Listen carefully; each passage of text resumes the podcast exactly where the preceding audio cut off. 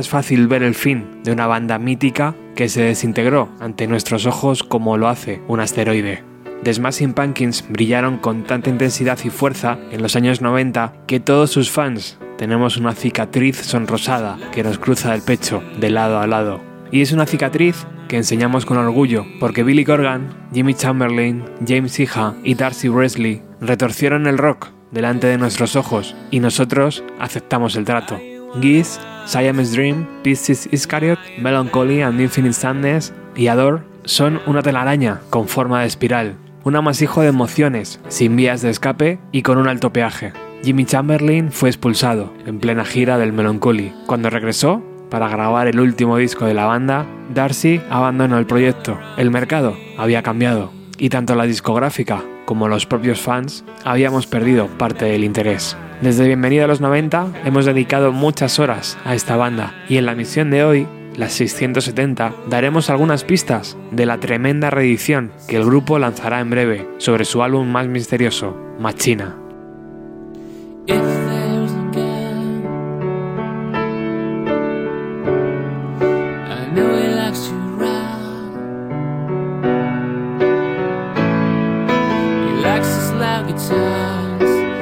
spiders from my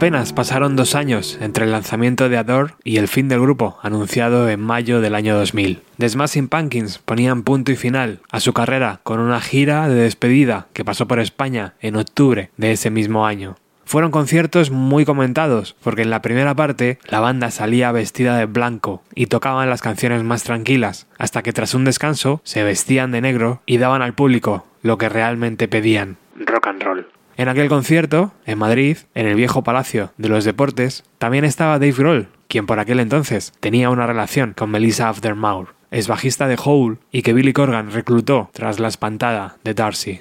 Una Darcy que dejó la banda en septiembre de 1999, mientras el grupo daba forma a su último trabajo.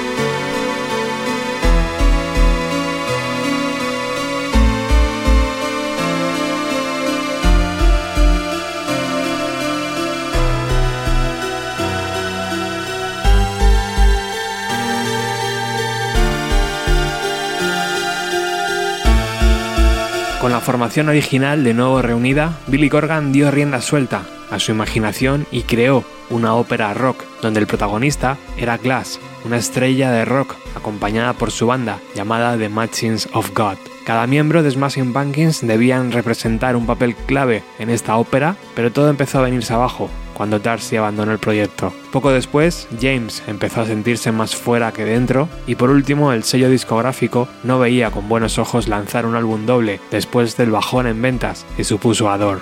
Ante este panorama, Corgan decidió reunir el mejor material y se lanzó en un disco llamado Machina, The Machines of God.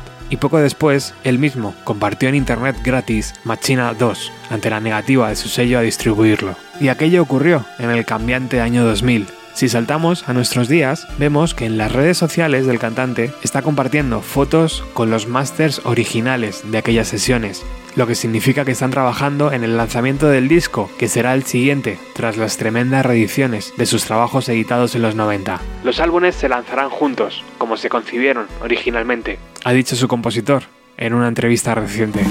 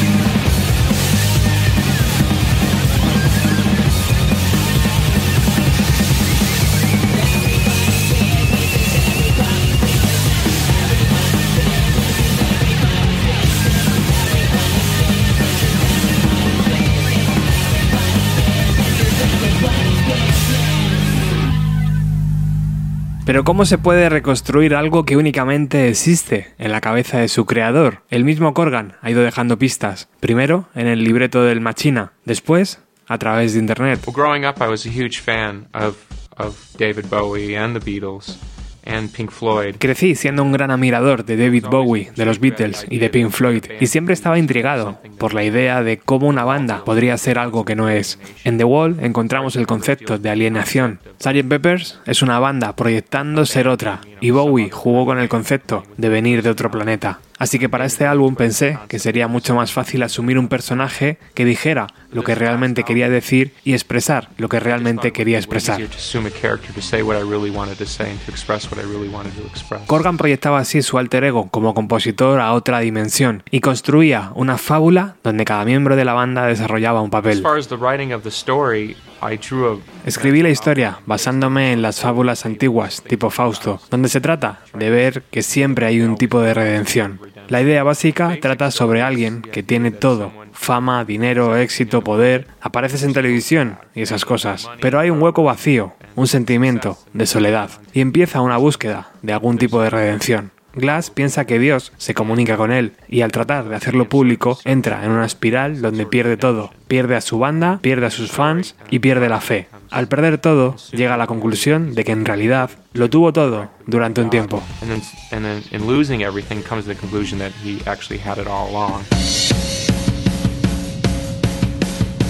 Glass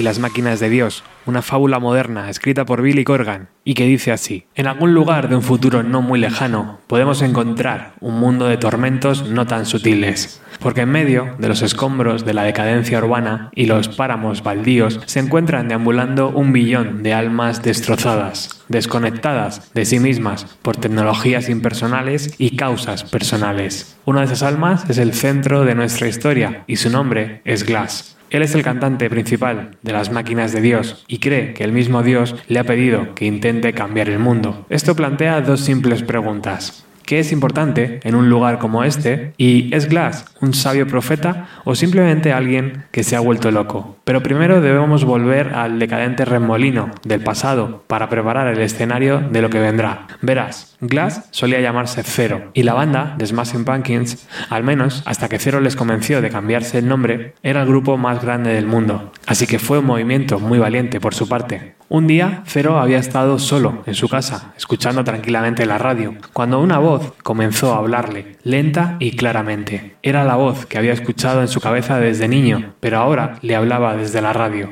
Esta voz, que llegó a conocerse como el yo de la radio, le dijo que su vida estaba predestinada y que para cumplir su destino tendría que dedicar su vida a una vocación mucho más elevada, una que miraría más allá de los adornos materiales del mundo moderno. Esta epifanía de que él era realmente importante fue una experiencia que le cambió la vida y le destrozó el alma, dándole una nueva confianza y un propósito espiritual. Encuentra una repentina claridad en su espíritu, pero ahora también puede ver la total superficialidad de su vida pública. Este cambio repentino hace que muchos de su alrededor desconfíen de dónde viene todo esto, pero su banda está a su lado cuando cambia su nombre a Glass y lo rebotiza con el acertado título de las máquinas de Dios. En su corazón, sin embargo, Glass se pregunta, en secreto, por qué ha sido elegido. Está a la vez enamorado y halagado por la idea, pero al mismo tiempo se resiste a las responsabilidades que esto traerá. En su mente, Dios está alineado con Glass y Glass se ha alineado con Dios. Pero ¿es solo un engranaje dentro de una máquina? Decide usar el instrumento de su banda para difundir la verdad de la vida y que el amor, y solo el amor, puede ser la respuesta. Así que nuestra historia comienza con Glass and the Machine of God, en la cima de su carrera, con los fans más devotos del mundo, habiendo cambiado el nombre de una banda y lanzado su último álbum titulado Machina. Durante años, nuestro héroe ha buscado su verdadero amor, la mujer de sus sueños, June. La llamó por muchos nombres, esperando que en algún lugar ahí fuera ella también le esperara. Así que una noche, después de un concierto, la vio y en ese mismo instante supo que por fin la había encontrado. June era su reflejo perfecto, todo lo que él no era. Ella le traía las verdades universales y una vida que él nunca había tenido. Lo que no se dio cuenta, por aquel entonces, es que se estaba enamorando de un reflejo de sí mismo. Ella encarna la oscuridad sobre la que él puede escribir. Así que por un corto periodo de tiempo, nuestro héroe, una vez llamado Cero, se siente completo y entero.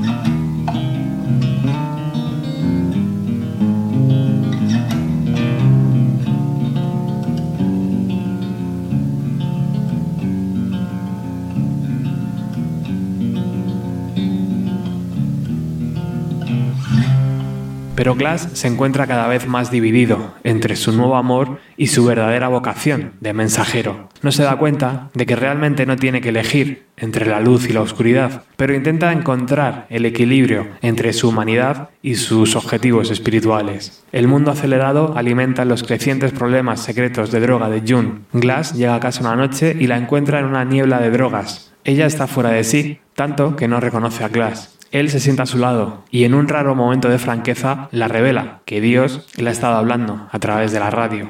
Y lo hace sabiendo que seguramente ella no recordará esta conversación. A pesar de eso, Glass revela que tiene dudas sobre la validez de los mensajes y se pregunta si se está volviendo loco.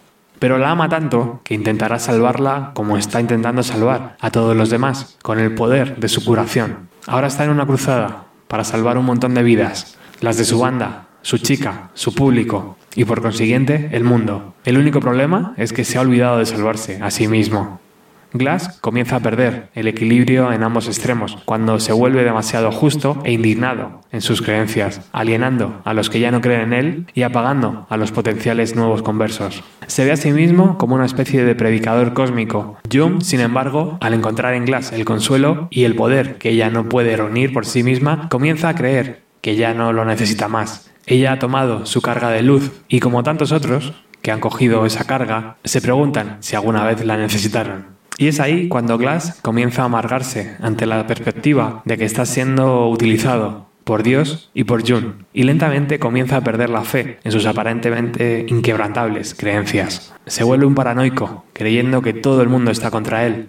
Además, el nuevo álbum que sale a la venta no es bien recibido por los fans, Glass se siente humillado públicamente. Comienza a cuestionar la validez de los mensajes, pensando que tal vez son de un falso Dios o que sus filtros de percepción están rotos. Así que comienza a descender hacia la locura, acusando a Jun de deslealtad, y ella admite que nunca lo amó y que le escuchó hablándole sobre un dios, cosa que le hace pensar que está loco. Se despide de él por última vez y se va en una noche lluviosa. Ella pierde el control de su coche y se mata cuando sale a la carretera. Glass culpa a Dios por la pérdida de June, idealizando su tiempo con ella porque no puede dejar de lado lo que su visión significa para su fe, y culpa a los fans por su traición al no apoyar y seguir la nueva dirección de la banda.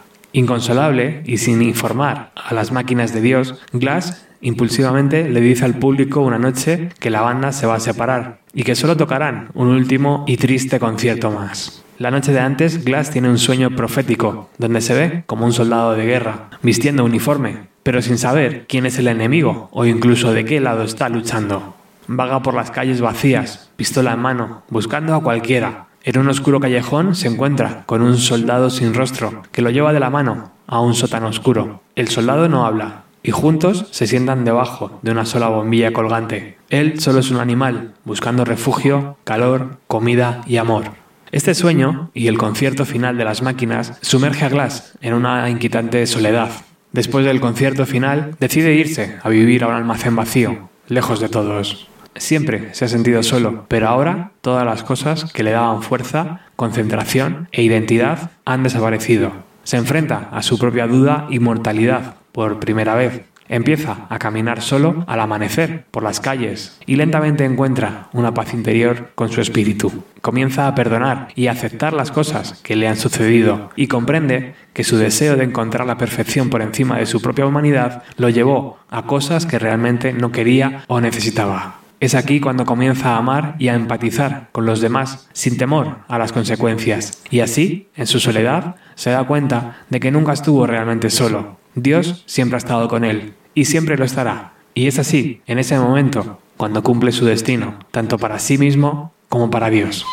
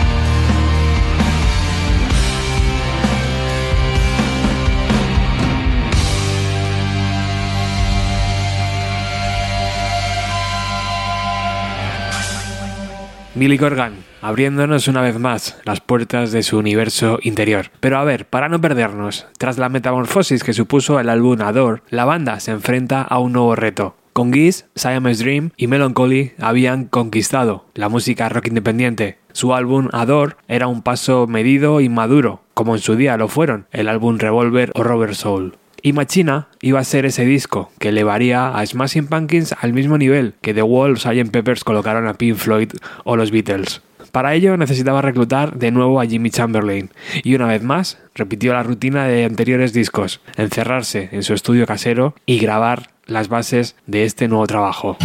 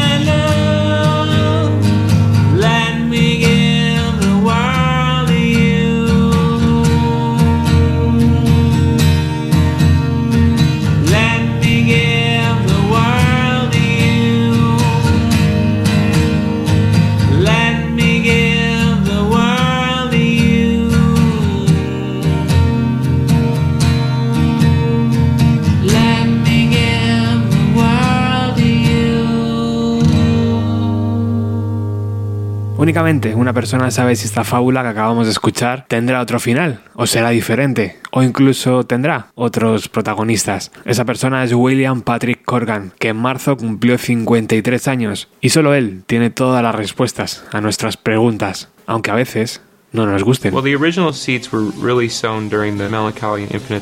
La idea fue concebida originalmente durante la era Melancholy, en 1995. La banda nunca había tenido una imagen, así que me di cuenta que podía utilizar un disfraz, con mi camiseta, de cero. Se convirtió en algo que comencé a usar en cada concierto que teníamos, y la verdad es que no quería usarlo de forma permanente, pero se convirtió en una especie de personaje en sí mismo, y fue entonces cuando realmente comencé a jugar con la idea de que podía tener un alter ego. Solía decirle a mis amigos que está el Billy Corgan, que ven en televisión, y que luego estoy yo. Ese tipo de personalidad dividida comenzó a aparecer más en mi vida.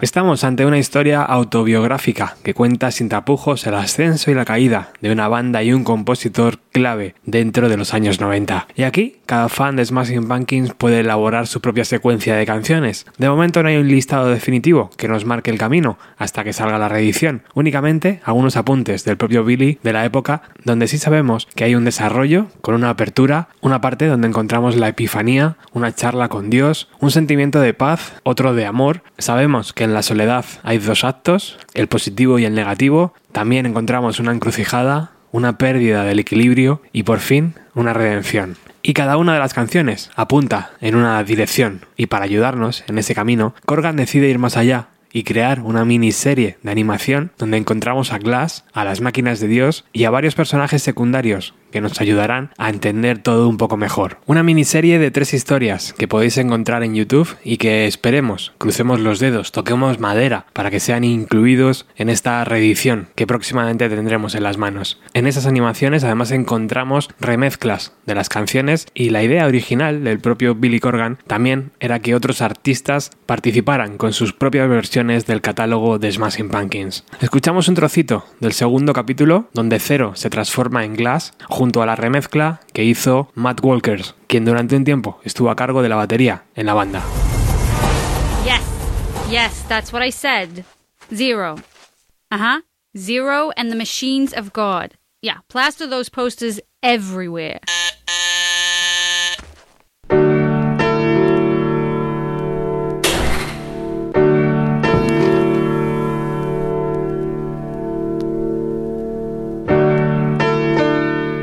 ¿Qué pasa, Zero? Did the drone keep you entertained on your trip here? It wasn't bad, but the city has gotten worse.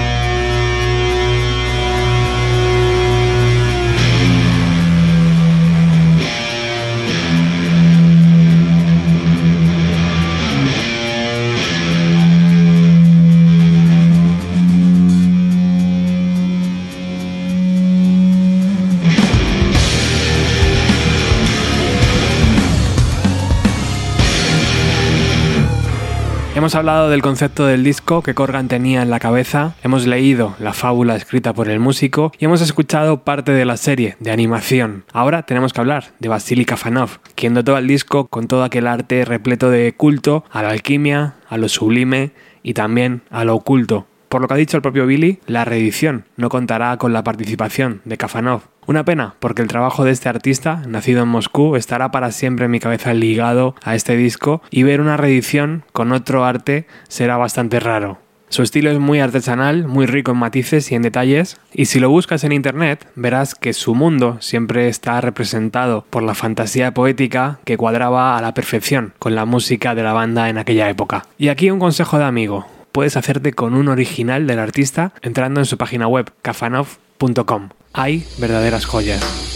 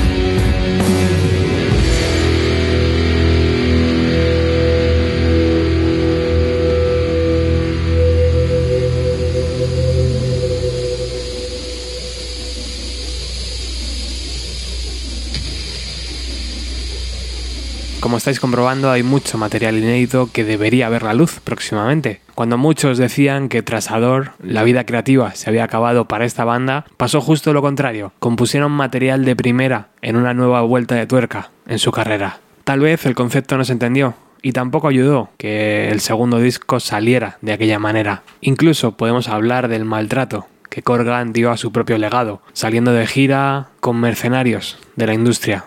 En fin, ahora quiero invitaros a un concierto, el que la banda ofreció en Chicago el día 29 de noviembre del año 2000. Así sonaban The Smashing Pumpkins en su penúltimo concierto, ofrecido en la ciudad que los vio crecer.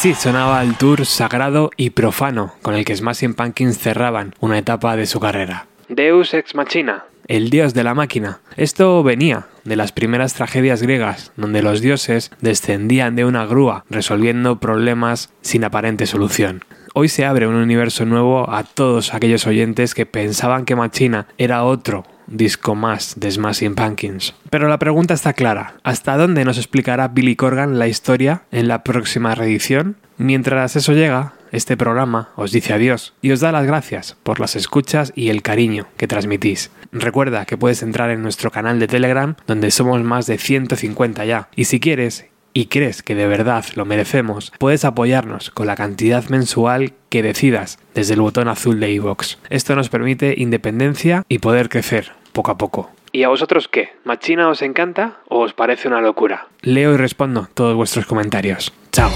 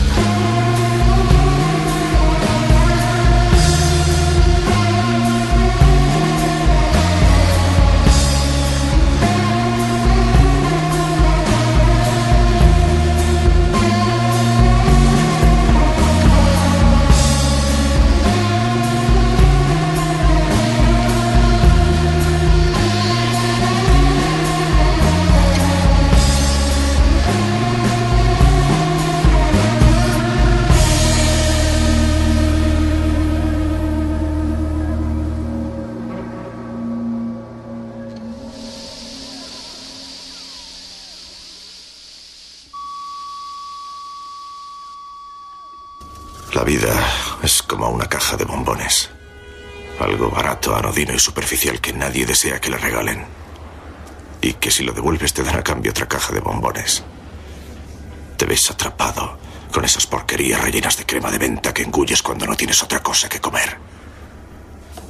Bueno, de vez en cuando encuentras alguno relleno de almendra o de tofe, pero se acaban pronto y su sabor es efímero.